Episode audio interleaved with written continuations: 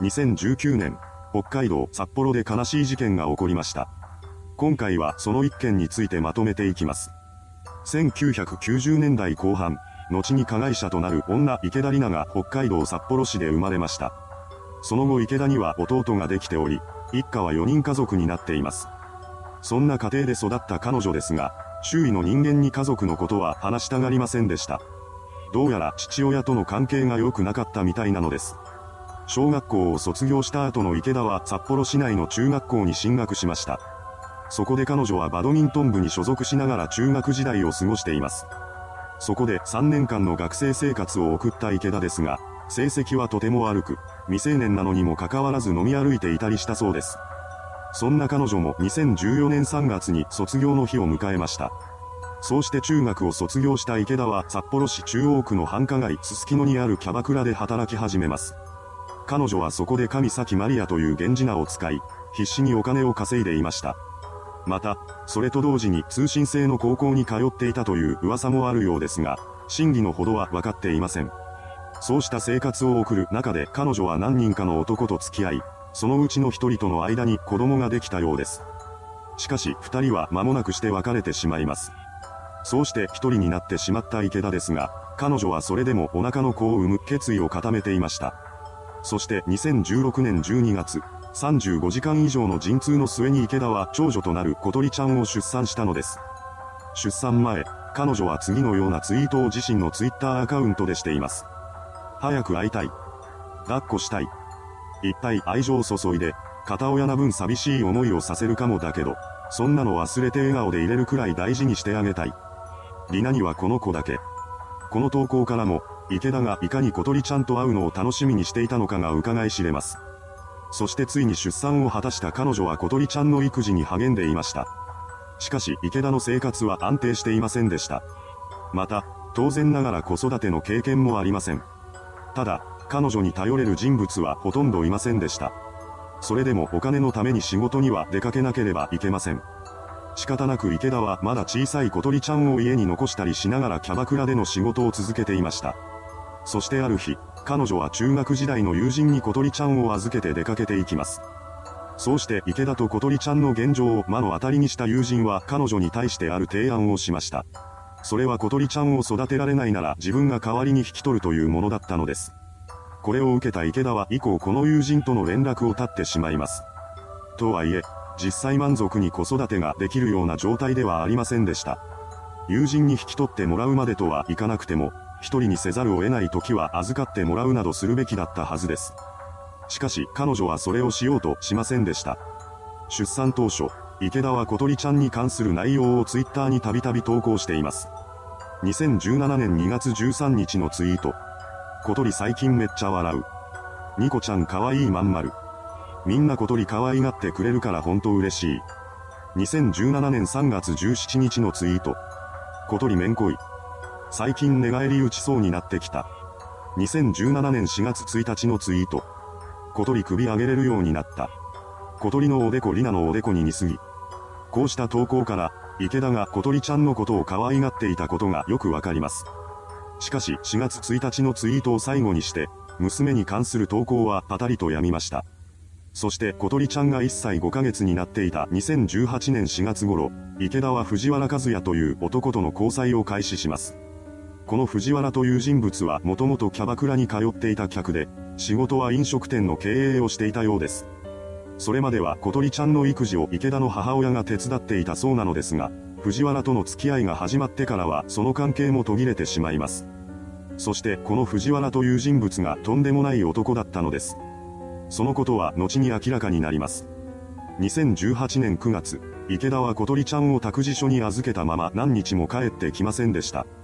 これを受けた託児所は小鳥ちゃんが育児放棄されているのではないだろうかとの疑いを強めていきます。そしてそのことを児童相談所に報告しています。これを知った池田は以降託児所に小鳥ちゃんを預けるのをやめ、自宅に彼女一人を残した状態で家を空けるようになってしまいました。まだ2歳にもならない小鳥ちゃんは泣き叫び、その声を聞いた近隣住民が児童相談所に対して通報を入れるようになります。その内容は小鳥ちゃんが親から手を出されているのではないだろうかというものでした。また、これと同時に北海道警察にも同様の通報が寄せられています。この通報を受けた児童相談所と北海道警察は複数回にわたって池田の自宅を訪問し、小鳥ちゃんの様子を確認していました。そして池田本人に話を聞いたところ、彼女は通報内容を全面的に否定したのです。小鳥ちゃんがこの時点で言葉を話せたかはわかりませんが、話せたとしても簡単な単語や気持ち程度のものでしょう。そのため児童相談所や警察職員が彼女から直接話を聞くことはできません。そうなってくると、母親である池田の話以外に家庭の状況を知ることは困難でした。結局、児童相談所と警察は通報内容にあったようなことは起きていないとの判断を下してしまいます。ですが、それからも通報が止むことはありませんでした。それを受け、児童相談所は池田との連絡を試みるのですが、ほとんど通じることはありません。また、家を訪れても不在のことが多く、連絡が取れたとしても面会は拒否されてしまいます。そんな中、2019年5月19日に警察職員が池田の自宅を訪問しました。